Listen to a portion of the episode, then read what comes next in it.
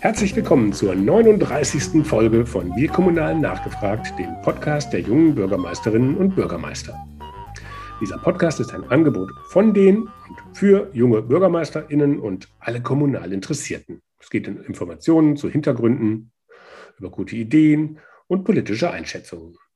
Heute wagen wir einen Blick über die Grenze und schauen nach Österreich, genauer in die Steiermark. Das Netzwerk Junge Bürgermeisterinnen ist ein eigenständiges Netzwerk unter dem Dach des Innovators Club, der kommunalen Ideenschmiede des Deutschen Städte- und Gemeindebundes. Mein Name ist Henning Witzel und ich leite das Berliner Büro der jungen Bürgermeister. Bevor wir jetzt aber loslegen, möchte ich euch noch den Unterstützer dieser Folge vorstellen. Es ist ASK Berlin, Deutschlands einzige Kommunikationsagentur mit Tarifvertrag. ASK Berlin entwickelt Kampagnen, die ihr Ziel erreichen konzipiert und organisiert Events digital und analog, schreibt und produziert Publikationen, auch für das Netzwerk Junge Bürgermeisterinnen, und bringt ihre Kommunikation auf den richtigen Weg. Kurz gesagt, ASK Berlin macht Inhalte zu Botschaften. Herzlichen Dank für die Unterstützung. Nun zu meinem heutigen Gesprächsgast. Stefan Hofer, 34 Jahre alt, ist seit sechs Jahren Bürgermeister der 1600 Einwohnergemeinde Turnau in der Steiermark. Schon seit 2010 wurde er in Turnau in den Gemeinderat gewählt. Zwei Jahre später wurde er vom Gemeinderat zum Vizebürgermeister gewählt und war zu diesem Zeitpunkt mit 25 Jahren der jüngste Vizebürgermeister in der Steiermark. Der jüngste, habe ich gerade gelernt, sitzt in seiner Nachbarkommune. 2015 gelang dem SPÖ-Politiker bei der Landtagswahl auch der Sprung in den Landtag Steiermark, der, dem er bis heute angehört. Herzlich willkommen, Stefan. Einen schönen Vormittag und danke, dass wir gemeinsam ins Gespräch kommen können. Ja, ähm, der erste Gast aus Österreich äh, im Podcast. Ähm, ich bin gespannt. Besondere Ehre. Genau. Ja, die Steiermark ähm, wird auch das grüne Herz Österreichs genannt. 1,2 Millionen Einwohner, 286 Gemeinden. Erzähl uns doch mal ein bisschen was über die Steiermark, was man nicht in Wikipedia erfährt und was auch für Kommunale spannend ist. Ich glaube, was die Steiermark auszeichnet und was die Steiermark vielleicht ein bisschen unterscheidet, verglichen mit den anderen Bundesländern in Österreich, ist die Vielfältigkeit des Bundeslandes. Das heißt, die Steiermark, es ist ein sehr großes, flächenmäßig sehr großes Bundesland und hat daher ein, eine sehr vielfältige Landschaft, sehr vielfältiges Angebot. Zum einen ein alpines Gelände, eine sehr alpine Gegend, speziell auch bei uns in der Obersteiermark. Aber wenn ich in die Südsteiermark blicke, dann auch ein mediterranes Klima. Man sagt ja nicht umsonst die steirische Toskana zu dieser Gegend. Was die Steiermark auch auszeichnet, was jetzt den Wissenschaftsstandort, den Bildungsstandort betrifft, ist, dass die Steiermark ein Forschungsland ist.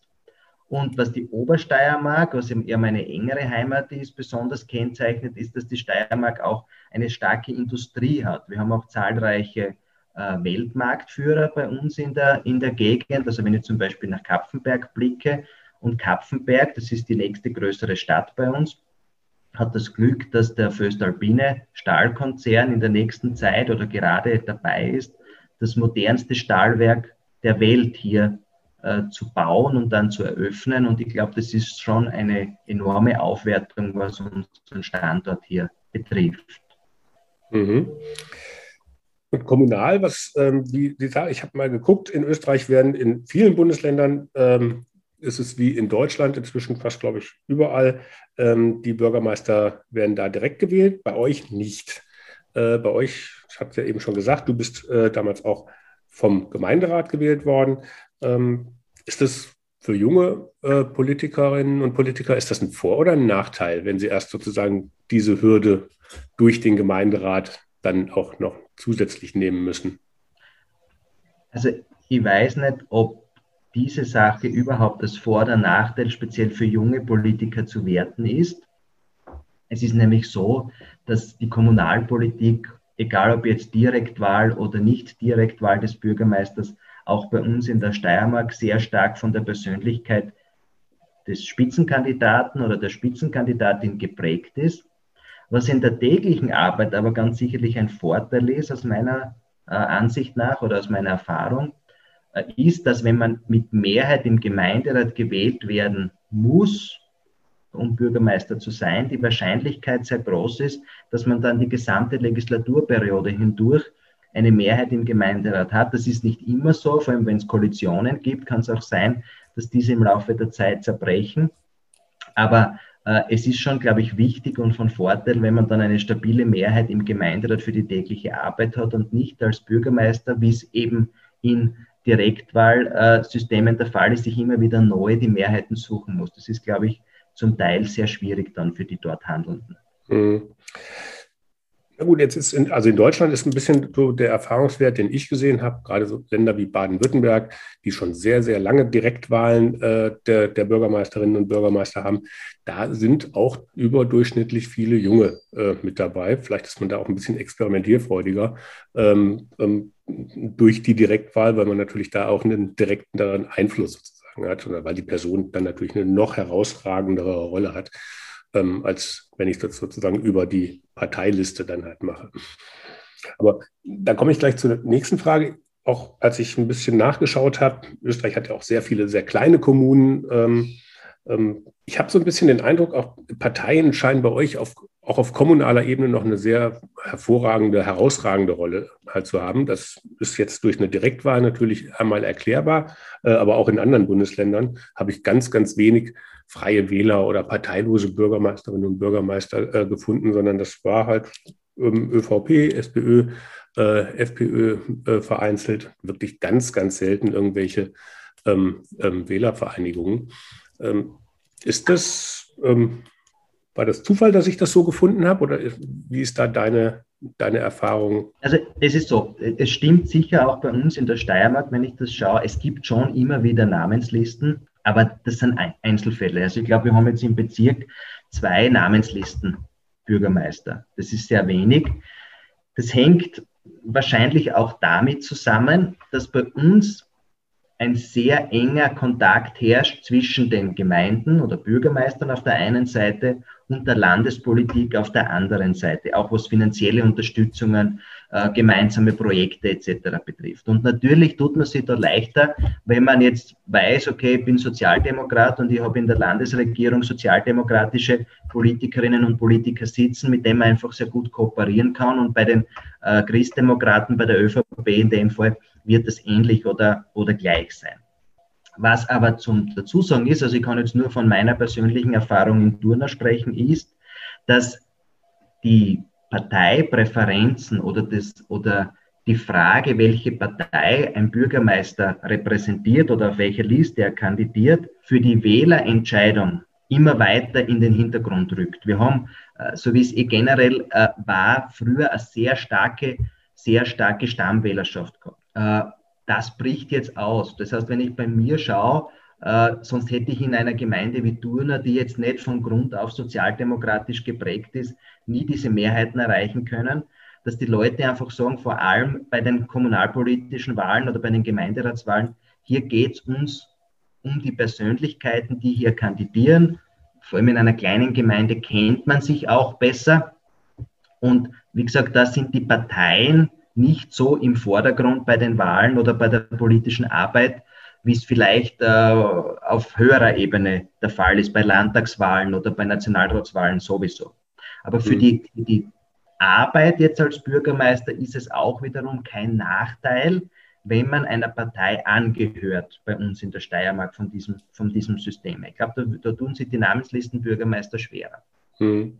Ja, ich habe mir mal geguckt, du hast es gerade angesprochen, äh, 2015 bei deiner ersten Wahl äh, sah es im Gemeinderat so aus, sieben äh, Mitglieder ÖVP, sieben SPÖ und ein Schünglein an der Waage, ein Mandat für die FPÖ, ähm, ähm, mit deren Unterstützung du dann ja auch gewählt wurdest, also SPÖ und der eine, äh, die eine Stimme von der FPÖ. Und irgendwas ist seitdem wohl passiert, weil 2020 ähm, war die Wahl dann SPÖ 80 Prozent der Stimmen, 13 Mitglieder im Gemeinderat und nur zwei äh, für die ÖVP. Die FPÖ äh, hat gar kein Mandat äh, mehr gewonnen. Was hast du denn da um Himmels Willen gemacht?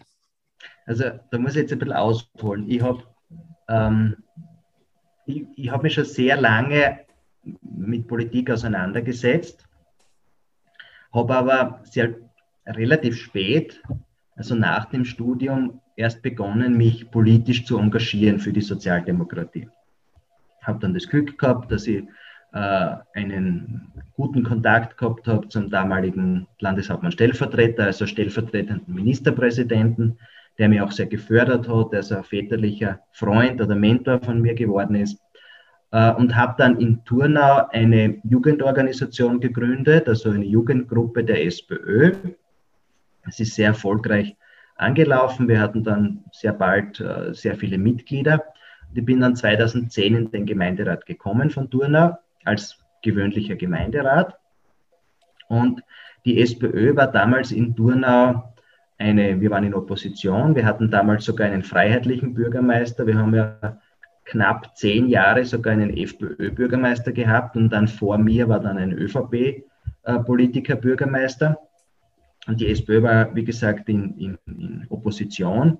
Und wir waren auch so, was unsere Parteistrukturen betrifft, was die Mitgliederanzahl betrifft, sehr schlecht aufgestellt. Wenn ich da mal eingrätschen darf, 1600 Einwohner, wie viele Parteimitglieder gibt es bei euch? In Turner haben wir jetzt ein bisschen über 60 Mitglieder. Wie ich übernommen habe, haben wir 34 gehabt. Okay, aber ich höre auch bei 34, bei 1600 Einwohnern höre ich jetzt die einen oder anderen Sozialdemokraten in Deutschland weinen. Da sehen die Zahlen in vielen Bereichen doch ganz anders aus, aber gut. Aber, aber es, war, es war strukturell am Anfang sehr schwierig und, und Ende 2010 ist dann die Frage an mich gerichtet worden, äh, weil unser damaliger Parteivorsitzender gesundheitlich schwer angeschlagen war, ob ich die Partei, den Parteivorsitz übernehmen möchte. Habe da eigentlich sehr naiv gleich einmal Ja gesagt, ohne dass ich wusste, was da genau auf mich zukommt. Äh, und äh, dann habe aber immer gesagt, den, den Vizebürgermeister, das war damals dieses Amt, das uh, unser höchstes Amt war in der Gemeinde. Ähm, das traue ich mir nicht zu, aus unterschiedlichen Gründen. Ich war damals beruflich in Graz noch, ich hab, war noch sehr noch jünger. Aber wie es halt so, so gekommen ist, zwei Jahre später, 2012, äh, hat es dann geheißen, wir brauchen einen neuen Vizebürgermeister, wir haben sonst keine Alternative, du musst das machen. Und ich war vom Suchen nach einer Alternative schon etwas entnervt, weil ich habe ein Jahr versucht, wen zu finden. Und habe dann gesagt, na gut, wenn es keiner macht, mache ich das. Und dann war für mich das Ziel klar, ich möchte diese Gemeinde umdrehen. Und vor allem der 2015er Wahlkampf war ein sehr harter Wahlkampf, weil es äh, da so war, die ÖVP wollte natürlich unbedingt das Bürgermeisteramt behalten. Und wie sie gemerkt haben, dass wir äh, sehr gut unterwegs sind, sind dann die Angriffe sehr tief gekommen, also sehr ins Persönliche auch gehend, um halt äh, mich zu verhindern. Mhm. Ist ihnen dann schlussendlich nicht äh, gelungen.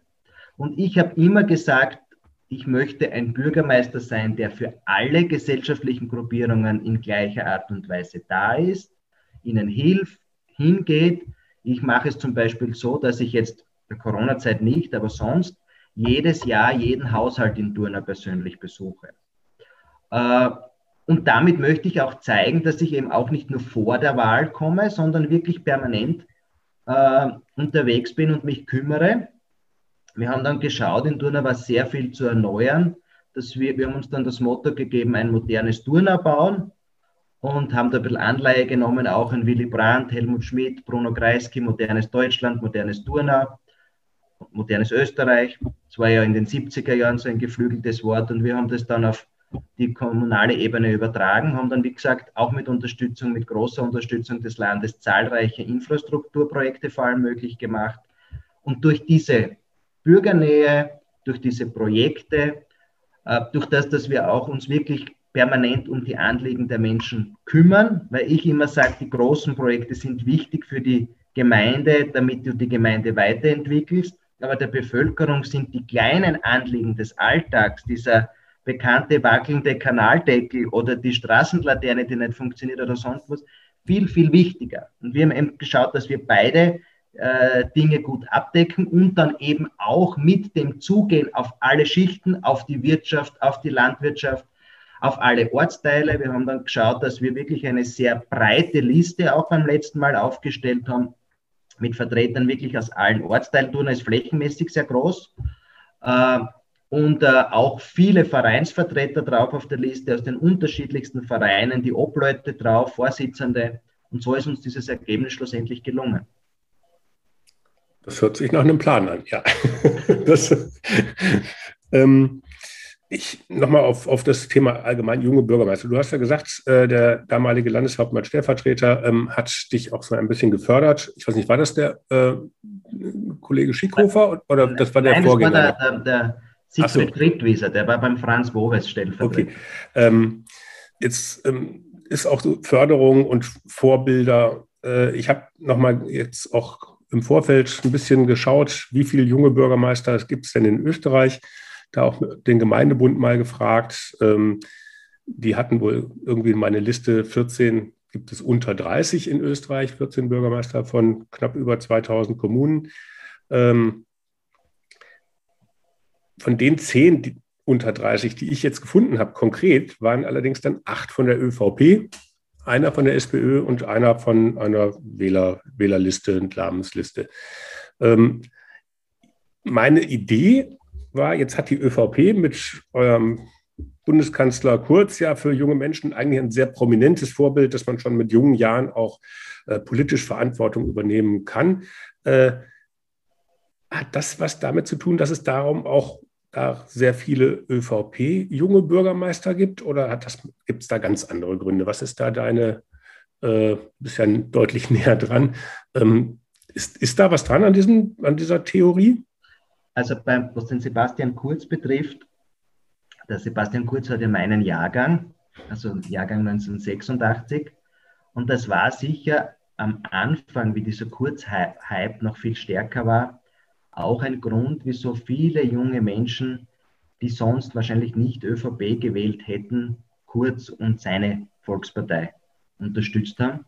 Jetzt beobachte ich aber schon, dass dieser Kurz-Hype im sehr stark im Abnehmen ist durch diese ganzen ähm, ja, Skandale, möchte ich fast sagen, die da immer stärker an die Oberfläche gelangen. Aber was der ÖVP schon vor kurz sehr gut gelungen ist oder besser gelingt als der Sozialdemokratie, ist Netzwerkarbeit und die ÖVP greift zum Beispiel, wenn ich das jetzt äh, auf ländliche äh, Gebiete wie Turner wieder, wieder herunterbreche, auf äh, Organisationen zurück wie die Landjugend, die ja einmal per se äh, überparteilich ist, wo aber eine sehr starke Verbindung zur Volkspartei besteht. Und äh, so wie es bei uns ist in Turnau, es gibt fast keinen Jugendlichen, der nicht bei der Landjugend irgendwann einmal mitwirkt, egal ob aus konservativem Elternhaus oder nicht. Und wenn sich dort einer als gut herausstellt, wenn der dort Funktionen übernimmt, wenn der bei dementsprechenden Rhetorikwettbewerben vorn dabei ist, wie auch immer, dann wirft die ÖVP hier schon das Netz aus. Und da sind wir als Sozialdemokraten aus meiner Sicht oft viel zu zurückhaltend. Ich habe gesagt, ich habe in Turner, wie ich begonnen habe, 2009 eine Jugendorganisation gegründet. Und natürlich war die Frage, wie kommt die SPÖ, die damals in Turner ja sehr schwach aufgestellt war, zu jungen Menschen? Und ich habe das Wagnis einfach äh, gemacht und habe gesagt, wir sprechen Leute von der Landjugend an.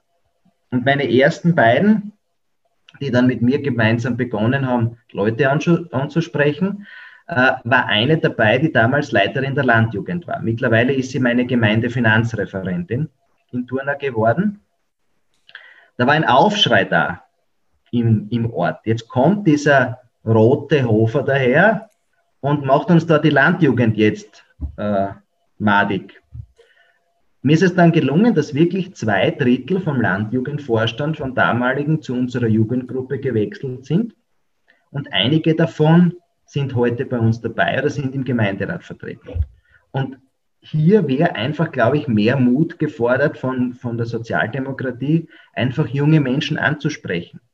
Mhm. Es kann ja nichts passieren, außer dass sie sagen, ich habe kein Interesse. Oft warten, warten junge Menschen drauf und jene, die sich halt als Erster um sie kümmern oder als Erster mit ihnen ins Gespräch kommen, die haben dann meistens die besten Chancen, dass sie dann äh, sich bei denen engagieren. Und eine Erfahrung, die ich auch gemacht habe, Parteimitgliedschaft. Es gibt natürlich äh, Menschen, aber das ist egal, ob das junge oder ältere sind, die sagen, ich, ich arbeite bei dir mit oder ich unterstütze dich, aber ich möchte aus welchen Gründen auch immer nicht einer Partei beitreten. Das akzeptiere ich auch oder respektiere ich. Aber genauso habe ich die Erfahrung gemacht, dass ich zu jungen Menschen gesagt habe, ähm, du möchtest mitarbeiten, du möchtest in den Parteivorstand gehen und weißt du, wenn du in den Parteivorstand gehen möchtest, dann musst du auch der SPÖ beitreten. Da hat es viele gegeben, die gesagt haben, ja, mit dem habe ich sowieso gerechnet. Weil wenn ich mich bei dir engagiere, ist für mich klar, dass, also da, da hat man manchmal eine, eine falsche Einschätzung oder eine zu zurückhaltende Herangehensweise aus meiner Sicht. Also ist jetzt auch, Politik ist ja auch immer mit, mit, mit ja, negativen Framing häufig verbunden in Medien, in Filmen und so weiter. Ne? Ähm, ne? Politiker sind immer eher so latent korrupt oder dumm oder beides. Ähm, ähm, hat, hat ähm, ist dieses Bild, was man, was man von, von Politikern hat in der, bei der Bevölkerung, das ist das, was ich jetzt bei dir rausgehört habe, so eigentlich dann doch gar nicht da. Das hat dann eher die Politik und hat Angst, dass die Leute dann ablehnend reagieren und oder ich glaube schon, dass es auf die, auf die Persönlichkeiten ankommt, die in der Politik tätig sind. Und man muss ja zweifelsohne sagen, dass der Ruf oder das Image der Politikerinnen und Politiker oft hausgemacht so schlecht ist. Ich habe vorhin kurz und diese Geschichten, die da jetzt äh, zum Vorschein gekommen sind, kürzlich angesprochen. Das schädigt natürlich das Ansehen aller in der Polit Politik tätigen Menschen. Hm. Ich bemühe mich halt in Turner sehr, dass wir, den, dass wir unserer Bevölkerung zeigen und eben auch den jungen Menschen, dass es bei uns anders zugeht. Ich habe zum Beispiel nur ein kleines Beispiel. Wir haben äh, Gemeindeamt saniert, weil das eben sehr desolat war. Alles, was in meinem Büro erneuert wurde, habe ich privat gezahlt. Wir haben einen Sozialfonds eingeführt, wo ein Teil der Einkommen des Bürgermeisters und jetzt auch des Vizebürgermeisters und der Gemeindekassierin in einen Sozialfonds äh, fließen und Monat für Monat hier für sozialbedürftigere Turnerinnen und Turner zur Verfügung gestellt wird und so weiter und so fort. Und dadurch merken die Menschen eben bei uns, es läuft ein bisschen anders. Und dann kann man auch die Leute leichter dazu begeistern, dass sie sich für Politik engagieren. Weil ich sage, zu, zu, den, zu meinen äh, Turnerinnen und Turnern immer, wenn sich die fähigen und guten Persönlichkeiten nicht in der Politik engagieren, dann sitzen wirklich nur mehr solche korrupten, dummen und so weiter, wie du vorher gesagt hast, mhm. in den politischen Gremien. Weil die Posten, die Mandate sind ja trotzdem zu besetzen. Das ist richtig.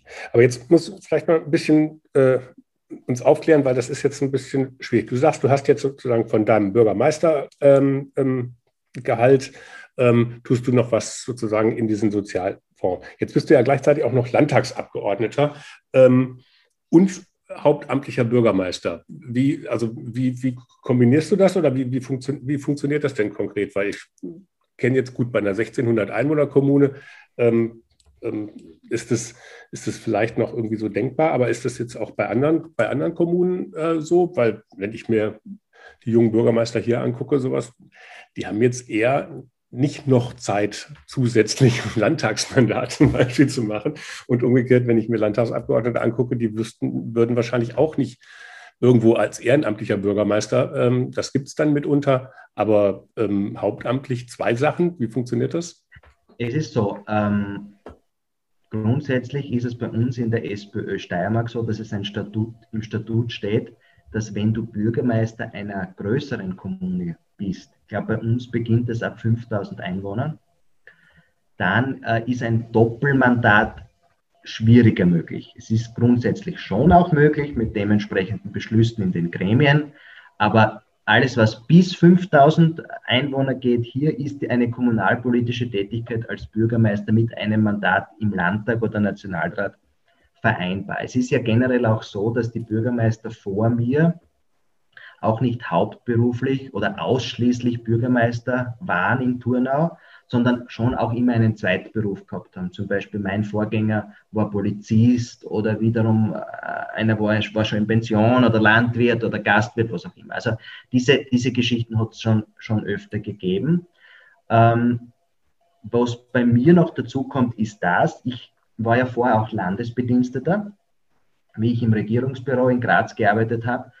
Diese Tätigkeit dürfte ich jetzt nicht zusätzlich noch ausführen. Das heißt, das ist in Österreich so geregelt, dass du darfst zwei äh, Berufe quasi im öffentlichen Bereich gemeinsam ausführen, aber nicht drei. Also ab zwei ist da, ist da die Grenze äh, auferlegt. Ja, und, und, und, man muss halt dann das dementsprechend auch versteuern und so weiter. Also das ist alles, was von der, von der Arbeit her zu sagen ist. Für mich ist es eigentlich eine sehr gute Kombination. Zum einen hast du als Bürgermeister einer kleineren Gemeinde mehr Einflussmöglichkeiten, wenn du auch in der Landespolitik unterwegs bist. Und zum anderen hilft diese Tätigkeit als Bürgermeister mir auch sehr in meiner Arbeit als Landtagsabgeordneter. Warum? Weil viele Dinge, die der Landtag beschließt oder mit dem sich der Landtag thematisch auseinandersetzt, in der Gemeinde seine praktische Umsetzung findet.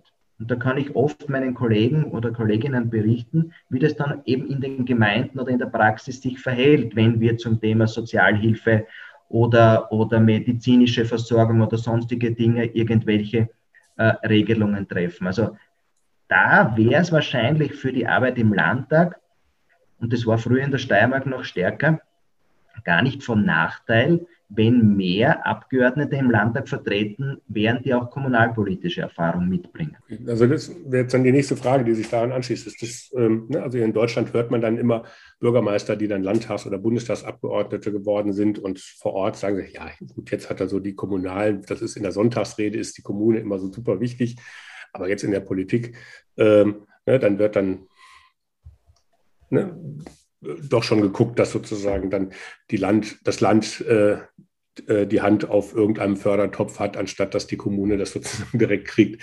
Dann vergisst man sozusagen dann schnell auch seine Herkunft. So zumindest der Vorwurf äh, ähm, an ehemalige Kommunale, die dann jetzt sozusagen auf der Landes- oder Bundesebene äh, tätig sind. Das ist ja dann bei dir, du kannst es ja dann ganz anders verbinden.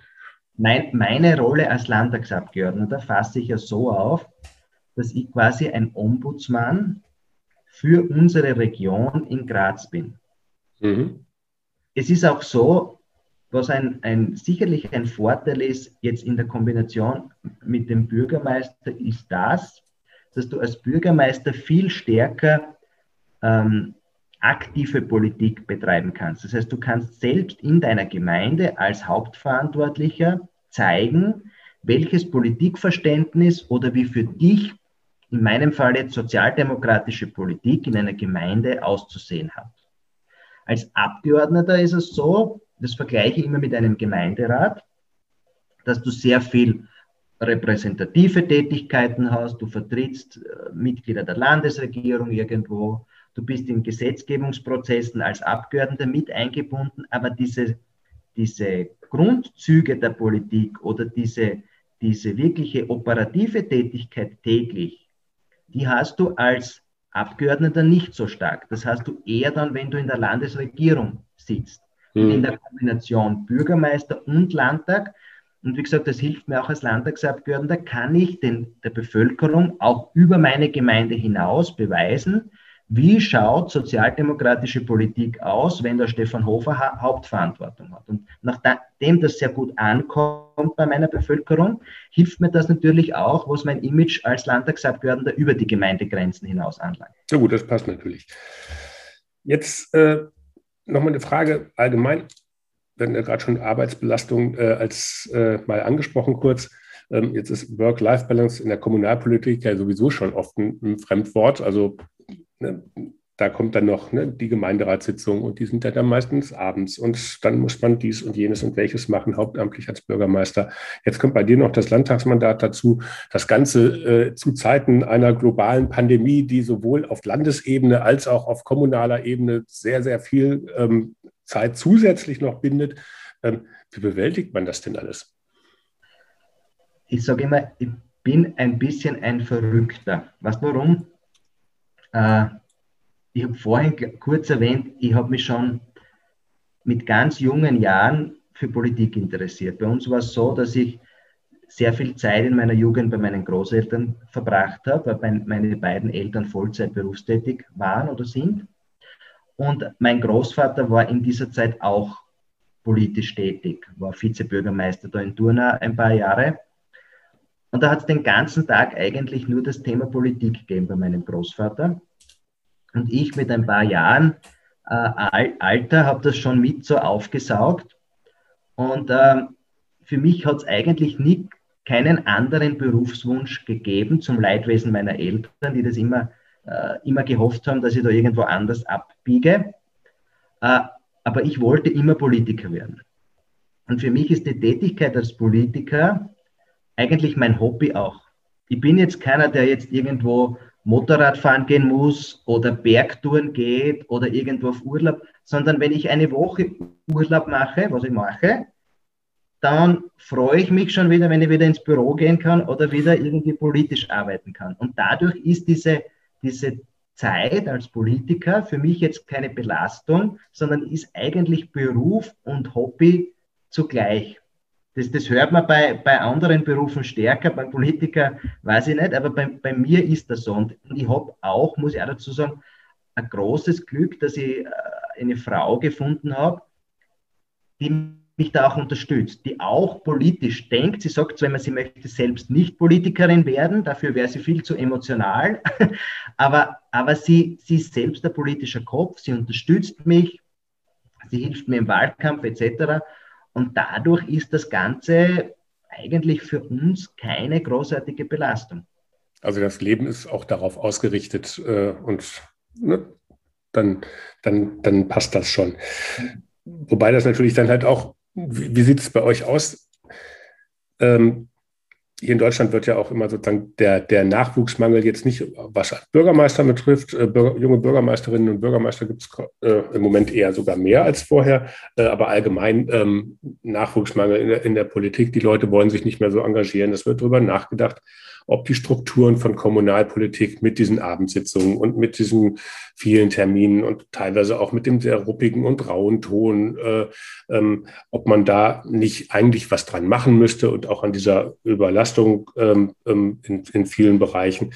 Ähm, äh, immer mehr junge Bürgermeister, die ich auch kenne, ähm, die inzwischen ganz selbstverständlich auch zum Beispiel Elternzeit nehmen, wenn sie, äh, wenn, wenn sie, wenn sie äh, Kinder bekommen haben, was vor 20 Jahren, glaube ich, undenkbar gewesen wäre. Der Bürgermeister, der ist ja nicht ersetzbar. Also solche, solche Gedanken nehmen immer mehr äh, Raum auch ein. Also Stichwort New Work. Und es gibt die Ideen, ob man ähm, vielleicht sowas auch mal perspektivisch teilen könnte, ähm, dass zwei Personen sich einen Bürgermeister posten. Das ist ja ziemliche Zukunftsmusik. Aber also die, das, was du beschreibst, ist ja sozusagen eher so das, das, das alte Politikverständnis, ähm, dass jemand sich da sehr, also mit der ganzen Person so reinwirft, äh, äh, eine Familie hat, die ihm auch den Rücken frei hält. Ähm, das ist ja jetzt nichts, was sozusagen, oder, oder ist das das, was es dann eigentlich trotzdem dann auch braucht, deiner Meinung nach? Oder gibt es da auch andere Möglichkeiten, dass man an diesen ganzen Strukturen vielleicht was ändert, dass das auch ähm, offener wird ähm, für mehr Frauen äh, in den Ämtern. Ich habe mal geguckt, in Österreich gibt es nur 8,4 Prozent der Bürgermeister, also die 177 Bürgermeisterinnen bei 2096 Gemeinden. Das ist also noch weniger als in Deutschland, wo es auch schon extrem wenig sind. Ähm, Gibt es da Ideen, dass man da irgendwie an, den, an, die Strukturen rangeht in Österreich, um also, das attraktiver zu machen? Ich glaube, ähm, gewisse Dinge. ich habe zum Beispiel eine Tochter mit drei Jahren. Und ich habe gleich meine Wohnung neben der Gemeinde, das ist auch ein Vorteil. Und wenn jetzt, wenn jetzt hier Termine anstehen, wenn meine Tochter zum Beispiel einen Kinderarzttermin hat, oder wenn meine Frau, die, meine Frau arbeitet auch, aber hat eben die Möglichkeit von daheim aus zu arbeiten. Aber wenn meine Frau Telefonkonferenz hat oder Videokonferenz und für die Tochter gerade keine Betreuung möglich ist, dann gehe ich natürlich auch her und sage zu meiner Sekretärin, jetzt sagen wir die, die in den nächsten Stunden die Termine ab und ich bin jetzt einen halben Tag bei der Tochter. Oder in der Corona-Zeit, wie das auch nicht immer möglich war mit einer, mit einer Kinderbetreuung. Wir haben eine, eine Tagesmutterbetreuung für die, für die Kleine, aber das war natürlich in Corona nicht immer möglich. Ja, dann ist auch der Herr Bürgermeister daheim geblieben. Also das kann man schon machen und es wird auch akzeptiert oder es auch, findet auch die Bevölkerung, glaube ich, sehr positiv, dass der Bürgermeister auch ein bisschen dann sich um seine Familie kümmert und nicht nur egoistisch seine, seine, mhm. politische, seine politische Arbeit verfolgt. Und man muss auch eines sagen, äh, man muss nicht bei jedem Termin vor allem als Abgeordneter glauben, man muss da dabei sein und man ist unverzichtbar. Also man kann sich auch einmal vertreten lassen oder man kann auch einmal absagen oder man kann auch einmal sagen, diese Sitzung äh, hat jetzt nicht die Priorität A. Aber ich glaube, das ist, das ist gar nicht das Thema, was jetzt, was jetzt meinen Zugang betrifft. Aber ich glaube, und weil du, weil du gesagt hast, das war früher vielleicht anders und du möchtest auch vielleicht ein bisschen eine Kritik anbringen an der, an der Entwicklung, was, was äh, in der Politik Tätige betrifft, man muss für die Politik aus meiner Sicht brennen. Und es muss, es, der, der, der Bruno Kreisky hat einmal gesagt, Primat der Politik. Und das spüre ich heute aber nicht mehr so stark, sondern Menschen sagen, ja, ich gehe ein paar Jahre in die Politik, dann gehe ich vielleicht in die Wirtschaft oder das ist mir alles zu viel. Und das spüren wiederum die, die, das spürt wiederum die Bevölkerung. Und das hat gar nichts zu tun mit, mit Mann, Frau. Du, wir haben in Krieglach, das ist eine Nachbargemeinde von uns, da ist eine Bürgermeisterin, die hat auch sehr hohe Mehrheiten. 75, 76 Prozent das letzte Mal. Die macht das auch so. Die ist wirklich Tag und Nacht Politikerin und für ihre, für ihre Bevölkerung da und das spüren, das spüren die Menschen. Und äh, das Thema, also, aber gibt es denn genug Leute, die da noch bereit sind, das, das zu tun? Das ist das Problem, dass es immer weniger, dass es immer weniger gibt, die da bereit sind, das so zu machen. Mhm. Ich brauche nur bei mir auch in die Fraktion schauen. Wir haben eine super Fraktion, jetzt eine sehr große Fraktion. Äh, aber, und das, das, das erwarte ich mir auch von, von, von gar keinem, weil, wie ich vorher gesagt habe, bei mir ist es so, ich bin, was das betrifft, ein bisschen ein Verrückter. In, in einer Zeit, wo andere vielleicht als Jugendliche äh, Pickerler von irgendwelchen Fußballern da gesammelt haben, habe ich halt Politiker angeschaut oder mich schon mit politischen Zeitungen auseinandergesetzt. Also Willy Brandt und, und Bruno Kreisky Poster an der Wand im Kinderzimmer. Ja, ja, also das kannst du nicht von jedem erwarten. Und du musst froh sein heute, dass sich einer in einem Gemeinderat, ob als Gemeinderat oder sonstiger Funktionär engagiert. Aber wenn du als Politiker oder als Bürgermeister äh, tätig sein möchtest und dann wirklich starke Mehrheiten erzielen möchtest, wie gesagt, ich kann da nur von, meiner, von meinem Zugang her, her sprechen, dann musst du dich halt wirklich rund um die Uhr bemühen. Mhm. Ist, äh, ich sage so, Politiker ist aus meiner, äh, also von meinem Zugang her ein Dienstleistungsjob. Und die, die, die Kunden sind, ist die Bevölkerung, sind die Wählerinnen und Wähler. Und es liegt jetzt in der Hand von jedem Einzelnen, wie, wie betreue ich meine Kunden? Mache ich Kundenbetreuung sehr intensiv und gut, dann werde ich, wird die Wahrscheinlichkeit groß sein, dass ich meine Kunden erhalte und neue dazu bekomme. Und wenn ich das halt oberflächlicher betreibe, dann darf ich mich nicht wundern, dass ich Kunden verliere. Und so ist es halt in jedem Dienstleistungsbetrieb und eben auch in der Politik. Ja gut, ne? jemand, der Angst vor Menschen hat, wird auch nicht kneipen wird. Ähm, insofern ist das dann wahrscheinlich äh, da auch ein Stück weit vergleichbar. Das ist richtig. Machen wir mal einen harten Cut, was das Thema betrifft, ähm, weil ich gern auch noch ähm, das Stichwort, auch wenn es sehr erfrischend war, dass wir jetzt äh, eine halbe Stunde, über eine halbe Stunde das Wort Corona gar nicht in den Mund genommen haben oder wirklich nur ganz, ganz am Rande. Ähm, die Rolle der Kommunen äh, bei, der, bei der Bekämpfung der Corona-Pandemie ähm, ist in Deutschland gerade ähm, wieder mal heiß diskutiert. Es soll jetzt irgendwie äh, auf Bundesebene äh, gezogen werden und äh, die Landkreise dann halt bei bestimmten ähm, Inzidenzien sozusagen gezwungen werden, die Notbremse zu ziehen. Da gibt es sehr viele äh, Kritik vom Landkreistag. Der Städte- und Gemeindebund findet das aber eigentlich doch ganz gut. Ähm, also es ist sehr viel hin und her. Gleichzeitig gibt es quasi einen Rand vieler Kommunen, ähm, Modellkommunen, ähnlich wie Tübingen. Ich weiß nicht, inwieweit das in, in Österreich durch die Medien gegangen ist, äh, die, das Pilotprojekt in Tübingen, wo man sich freitesten kann und dann irgendwie trotz äh, ähm, der in, äh, Corona dann auch irgendwie im Einkaufen gehen darf, wenn man einen negativen Schnelltest hat und so weiter. Da gibt es jetzt ganz viele Kommunen, die das alles auch machen wollen. Jetzt steigen die Werte allerdings so, dass es dann halt äh, Modellkommunen gibt, die aber noch nicht loslegen können, weil es irgendwie äh, die Werte zu hoch sind. Gibt es eine vergleichbare Diskussion bei euch auch in Österreich? Also oder wie sieht da allgemein die Rolle der Kommunen denn in der Corona-Pandemie aus? Was sind da eure Aufgaben? Also so eine Diskussion, dass es so Modellgemeinden geben soll, kenne ich nicht. Ähm, in Österreich ist es so, dass die Gesundheitskompetenz ja nicht äh, den Gemeinden zugeschrieben wird, sondern dass Aufgabe der Länder bzw. der Bezirkshauptmannschaften, heißt das bei uns, ist. Und die Gemeinden haben halt eine sehr stark unterstützende Tätigkeit. Wobei ich dazu sagen muss, dass jetzt im Laufe dieser Pandemie dass die Anfordernisse, was Unterstützungen seitens der Kommunen betrifft, schon sehr stark gestiegen ist. Also was Organisation von Massentestungen anlangt, äh, was äh, diverse andere Testmöglichkeiten in den Gemeinden betrifft. Wir haben uns auch in Turner dann bemüht, dass wir FFP2-Masken für unsere Bevölkerung angekauft haben und diese kostenlos zur Verfügung stellen. Ähm, wir haben Einkaufsservices äh, organisiert, wie viele andere Kommunen auch, wo Ehrenamtliche für ältere Menschen vor allem einkaufen gehen, Erledigungen machen.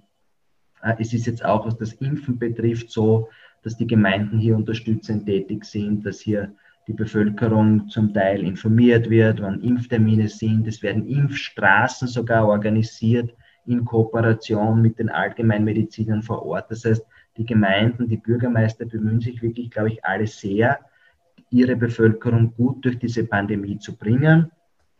Aber gesetzlich schaut so aus, dass wir eigentlich nur ein Hilfsorgan sind äh, der Bezirkshauptmannschaften. Also Bescheid erlassende Behörde, wie es so schön heißt im Amtsdeutsch, ist die Bezirkshauptmannschaft. Okay, das heißt, wenn jetzt irgendwelche Verordnungen kommen, ob jetzt dann die Geschäfte auf oder zu haben dürfen und so weiter, da richtet ihr euch schlicht und ergreifend einfach nach dem, was dann an, genau. an, an Vorgabe dann halt kommt. Da gibt es auch gar keine andere Möglichkeit. Also da mhm. ist es so, dass, dass die gesetzlichen Regelungen eben vom Bundesgesetzgeber oder zum Teil vom Landesgesetzgeber kommen, die Bezirkshauptmannschaft dann die, die dementsprechenden Verordnungen oder Bescheide ausstellt, die Exekutive äh, kontrolliert. Also da haben wir gar, mit diesen Sachen haben wir gar nichts zu tun. Okay.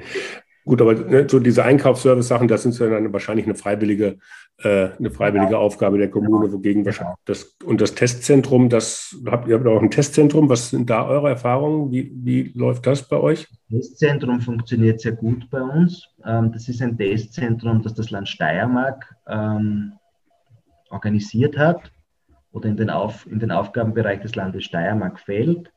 Äh, es gab schon seit längerer Zeit ein Testzentrum in Mariazell. Das ist eine unmittelbare Nachbargemeinde. Da war die Auslastung nicht sehr hoch. Die hatten Testmöglichkeiten von Montag bis Samstag. Und bei uns in Österreich ist ja die Regelung so, dass du äh, mit 48 Stunden Tests, also Tests, die nicht länger zurückliegen als 48 mhm. Stunden und negativ sind, gewisse Dienstleistungen aufsuchen kannst, Friseur, äh, körpernahe Dienstleister etc. Aber PCR-Test, kein Schnelltest. Mit Schnelltests. Das sind Schnelltests. Ach, mit Schnelltests, okay. Und um die Auslastung dieser Teststation in Mariazell zu steigern, hat man jetzt das ausgedehnt und jetzt findet diese, diese Testung dreimal in der Woche in Mariazell und dreimal in der Woche äh, in unserer Region statt, also einmal in Turnau und zweimal in den beiden Nachbargemeinden. Und das wird wirklich sehr, sehr gut angenommen. Heute Donnerstag ist wieder Testtag bei uns, großer, von 8 Uhr in der Früh bis 18 Uhr am Abend.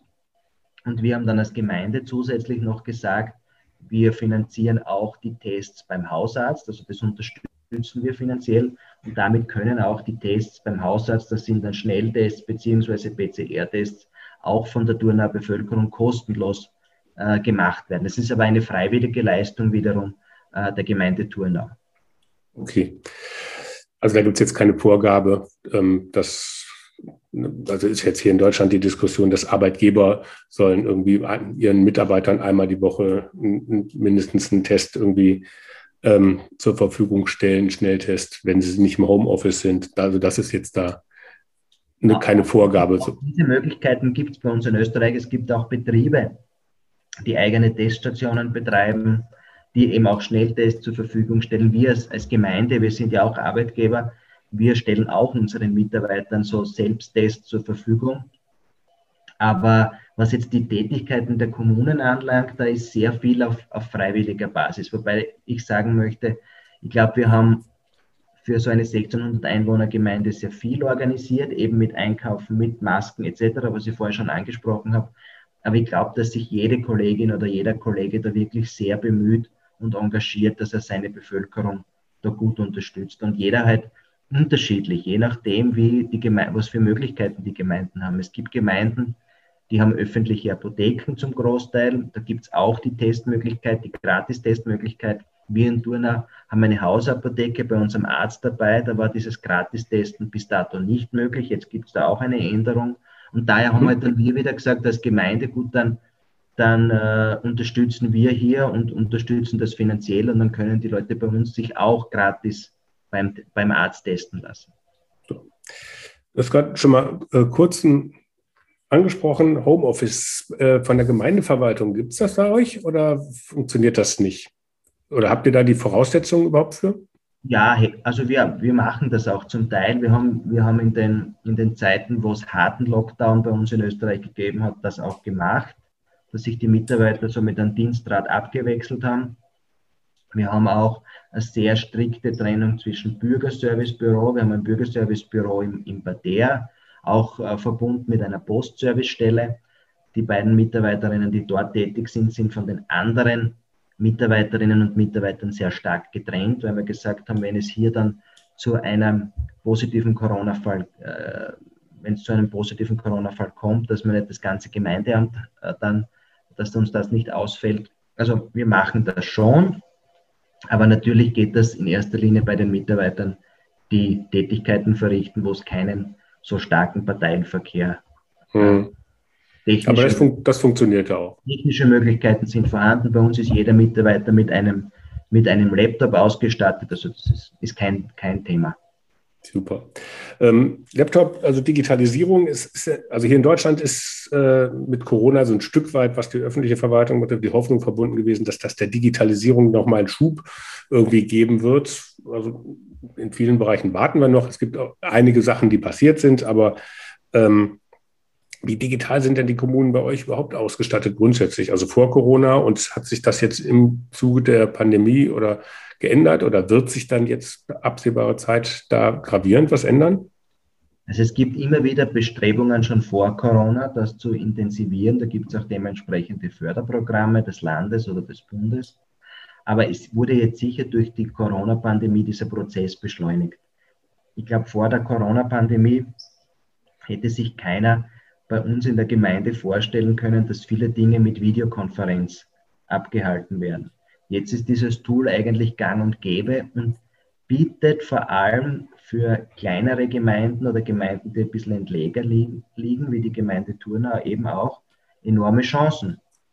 Weil wenn ich denke, jetzt wieder auf meine zweite Funktion als Landtagsabgeordneter zurückkommen, äh, vor Corona bist du halt wegen Sitzungen nach Graz gefahren, hast dich eine Stunde ins Auto gesetzt, hast dann eine Stunde Sitzung gehabt, bist eine Stunde wieder heimgefahren und warst den halben Vormittag unterwegs.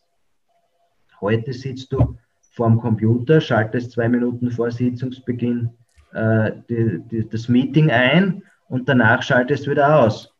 Also das ist schon eine enorme Zeitersparnis und Arbeitserleichterung. Es ersetzt nicht zur Gänze den persönlichen Kontakt. Ich glaube, das sollte man nicht machen, aber zum Teil kann man auch nach Beendigung der Pandemie diese Systeme, glaube ich, äh, beibehalten. Und wie gesagt, gerade für kleinere Gemeinden ist das auch eine enorme Chance.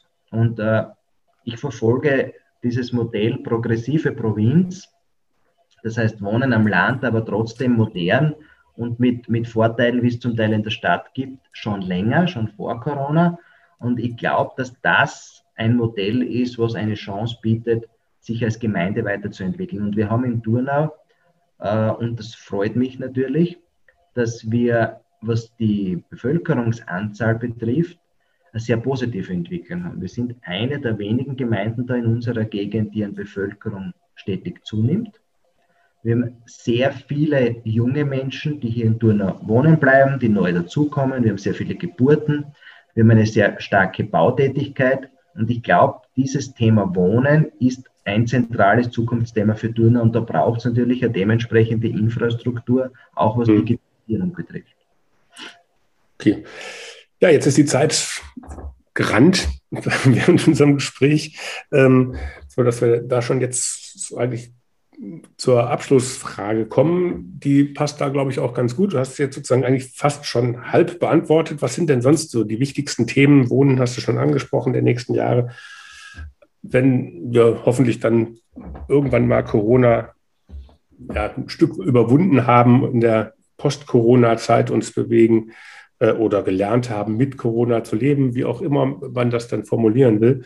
Was sind denn da in Turnau eure, eure Hauptthemen und auch was durch die Änderungen bei Corona wird denn bleiben und weil es einfach besser war? Die, die Hauptthemen, also das Wohnen habe ich schon angesprochen. Das ist mir wirklich ein ganz ein großes Anliegen, weil ich sehe, dass der Turner enorme, enormes Potenzial hat und weil durch das Thema Wohnen sehr viele Chancen für Gemeinden entstehen können, einfach durch Zuzug. Du hast mehr Einnahmen, du hast mehr Leute, die bei den Vereinen tätig sind und so weiter und so fort. Damit einhergehend zwei weitere Themen, nämlich zum einen das Thema Familie. Äh, da merke ich jetzt, nachdem ich selbst junger Vater bin, dass man da einfach dann auch ein stärkeres Bewusstsein für dieses Thema entwickelt, wenn man selbst damit äh, sich auseinandersetzt privat. Und wie gesagt, wir sind Gott sei Dank eine sehr junge Gemeinde und geburtenreiche Gemeinde. Und wir haben auch ein sehr junges ähm, Gemeinderatsteam, wo ich einige Mitglieder habe, die auch junge Mutter, junger Vater, so in meinem Alter und, und Kinder auch im, im, im selben Alter haben, wo wir gesagt haben, dieses Thema soll auch in dieser Legislaturperiode für uns äh, besonders in den Mittelpunkt rücken. Und das dritte Thema, was natürlich in einer Gemeinde immer wichtig ist, ist die Daseinsvorsorge, das heißt Infrastruktur erneuern, Ortsbild auch dementsprechend verschönern. Wir haben jetzt gerade unsere äh, zwei unserer Trinkwasserhochbehälter erneuert etc. Also das eigentlich hängt das alles ein bisschen zusammen. Wohnen, Familien und, und diese Infrastrukturgeschichte. Turner ist eben keine, keine von Industrie geprägte Gegend. Das wollen wir auch nicht sein. Bei uns steht eben die Natur, die Ruhe, äh, die dementsprechende Lebensqualität im, im Vordergrund und das verbunden eben mit einer Modernität. Ja, progressive Provinz, der Begriff genau. gefällt, mir, gefällt mir wirklich ausgesprochen gut. Ähm, es gibt ja auch hier zu Corona-Zeiten oder im Lockdown-Zeiten, äh, wo dann, ähm, ja, sag mal, das das Kneipenleben in Berlin sich ja dann durchaus wahrscheinlich mit dem in Turnau vergleichen lässt. Das hat wahrscheinlich beides nicht stattgefunden. Insofern hattet ihr nur die schönere Landschaft dazu ähm, und damit natürlich auch einen, einen entsprechenden Vorteil. Stefan, ganz herzlichen Dank für, das, für die interessanten Einblicke, für das spannende Gespräch. Ähm, ich bin mir ziemlich sicher, das war nicht das letzte Mal, dass wir äh, in den Austausch mit Österreich als Netzwerk junge Bürgermeisterinnen gegangen sind. Ähm, und da kann man sicherlich noch weiter drauf aufbauen. Herzlichen Dank. Herzlichen Dank, mir hat es auch viel Spaß gemacht und ich hoffe, dass wir uns, wenn Corona dann irgendwie dann überwunden ist, hoffentlich einmal persönlich auch sehen werden, vielleicht auch in Turnau. Ja, also ne, es gibt auch immer gegenseitige Einladungen. Ähm, zumindest war das mal so angedacht vor Corona. Ähm, und warum nicht auch mal einen deutsch-österreichischen Austausch der jungen BürgermeisterInnen? Ähm, das kann ich mir super gut vorstellen. Na schön, sehr wirklich. Stefan. Danke. Vielen Dank. Danke, schönen Dank. Ja, und auch an die Zuhörerinnen und Zuhörer ganz herzlichen Dank fürs Dabeisein. Wenn es euch gefallen hat, dann sagt es doch einfach weiter. Ladet andere Kommunale und Kommunalinteressierte ein und teilt den Link zur Podcast-Reihe. Auch über eure Social-Media-Kanäle. In der nächsten Woche geht es dann wieder weiter. Ich würde mich sehr freuen, wenn ihr wieder mit dabei seid. Bis dahin, bleibt neugierig. Tschüss.